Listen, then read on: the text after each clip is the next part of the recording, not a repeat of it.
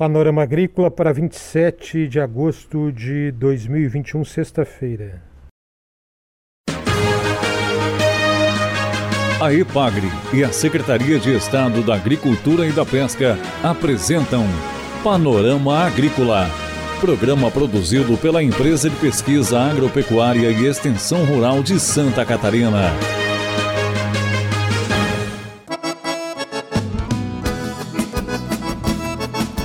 Sexta-feira de lua cheia, este é o Panorama Agrícola de 27 de agosto para você.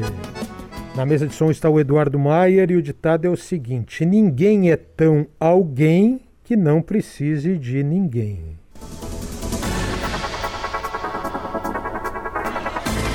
No Alimento e Companhia desta sexta, Aipim, segurança alimentar, fonte de energia. E beterraba, cor e sabor. Você quer saber? A Epagre responde. Envie para 48 98801 7226 a sua pergunta. A Epagre responde. 48 98801 7226. Dica do dia. Criação de galinhas caipiras e produção de ovos coloniais podem ser boa alternativa para a agricultura familiar. O custo de produção é menor e a aceitação de mercado é crescente. Informe-se com um técnico no seu município. É hora das notícias. Reunião Técnica Sul-Brasileira de Pesquisa de Milho e Sorgo. O segundo Misosul vai ser realizado de 28 a 30 de setembro.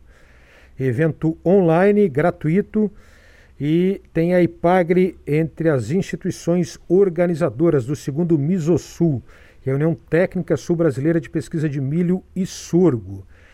Entre as palestras, cenário do milho nos estados do Sul, com a participação do engenheiro agrônomo Haroldo Elias, da IPAGRE CEPO, Centro de Socioeconomia e Planejamento Agrícola da IPAGRE, e também palestras sobre o cenário do milho e sorgo frente à pandemia, e manejo do sistema de produção visando o controle da cigarrinha do milho. Também haverá uma palestra sobre a quebra de rendimentos em culturas por causa de fatores climáticos e manejo. Informações adicionais com Felipe Bermudes, pesquisador em melhoramento de milho da IPAGRE, doutor em genética e melhoramento de plantas engenheiro agrônomo da IPAGRE no CEPAF, o Centro de Pesquisa para a Agricultura Familiar em Chapecó. O valor dos alimentos e as melhores formas de consumo.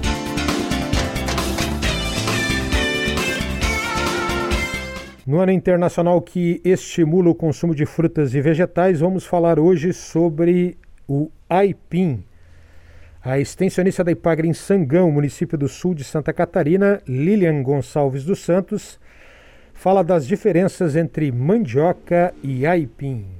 Olá, sou Lilian, engenheira agrônoma da Ipagre de Sangão e venho hoje conversar um pouco sobre o consumo de mandioca, especialmente aipim.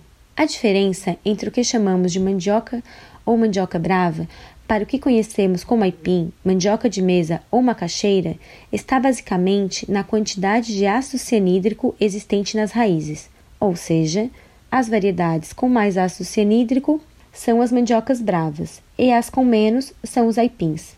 O teor de ácido cianídrico é definido principalmente pelo tipo de cultivar.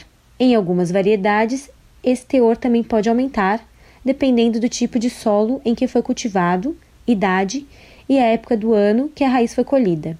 Quanto maior a quantidade de cianeto, maior dificuldade para cozimento a raiz irá apresentar. Afetará o sabor, além de que existe risco de intoxicação quando consumida a mandioca brava in natura. Por esse motivo, variedades de mandioca ricas em cianeto são destinadas à indústria, onde passam por processamento e são consumidas em forma, por exemplo, de farinha de mandioca, polvilho e tapioca, produtos de qualidade e que não geram riscos à saúde. Para o consumo da mandioca in natura, temos os aipins, que são cultivares que podem ser consumidas sem a necessidade de processamento. O aipim é um alimento acessível, versátil e nutritivo, que pode ser utilizado nos mais diversos pratos e preparos. Pode ser consumido simplesmente cozido, até em bolos, pães e chips. Pode também ser congelado. Lilian destaca agora o resultado de estudos da EPAGRE. A EPAGRE, através de suas estações experimentais e escritórios municipais, realiza diversos estudos junto com os produtores dentro da cultura da mandioca. Entre esses estudos, há variedades de aipim desenvolvidas pela IPAGRE, muitas já amplamente utilizadas pelos agricultores do estado, que possuem características desejadas para o consumo, como facilidade de cozimento, sabor agradável e coloração, tanto variedades com raiz mais amarelada quanto outras de raiz branca, considerando a preferência de cada consumidor. Essas variedades também possuem boa produtividade e possibilidade de um maior período de colheita.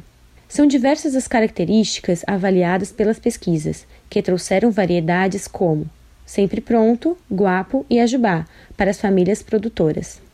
O aipim também é um alimento rico em carboidratos, cálcio e magnésio, sendo uma excelente fonte de energia, entrando muito bem na alimentação de pessoas intolerantes ao glúten, substituindo produtos à base de trigo. Juntamente com a mandioca, o aipim, além de todas as qualidades alimentares que falamos, tem uma grande importância cultural e para a segurança alimentar do país. Genuinamente brasileiro, o aipim é o alimento do século, conforme Lilian. É um alimento genuinamente brasileiro que se adapta muito bem aos mais diversos tipos de clima e solo, possibilitando alimento a diversas famílias. Devido suas características, foi considerado pela Organização das Nações Unidas como o alimento do século XXI. A importância cultural da mandioca vem da importância histórica que essa cultura tem para diversas regiões do Brasil, incluindo em Santa Catarina, principalmente a região litorânea. O contato dos primeiros imigrantes açorianos com as famílias indígenas moradoras do estado resultou nos primeiros engenhos de farinha de mandioca, tradição que dura até hoje e que tem uma grande importância cultural e econômica como a encontrada no sul do estado, em que a cultura da mandioca está presente na economia e nos hábitos alimentares da região, especialmente das famílias de agricultores familiares. Diante de todas essas características, o aipim é um alimento que deve ser valorizado e consumido, tanto pela sua importância econômica para a agricultura familiar e pelas suas qualidades como alimento, como pelo seu valor histórico e cultural. Essa é extensionista da IPAGRE no município de Sangão, sul catarinense, Lilian Gonçalves dos Santos, falando sobre a cultura do aipim. Agora aqui no Alimento e Companhia nós vamos falar sobre uma hortaliça colorida e saborosa. Você sabia que existem três tipos de beterraba? Confira com Aline Ulir Cagliari, extensionista de Fraiburgo e nutricionista. Olá, Hoje vamos conversar um pouquinho sobre uma hortaliça tuberosa muito colorida e saborosa, a beterraba. Falando nisso, você sabia que existem três diferentes tipos de beterraba?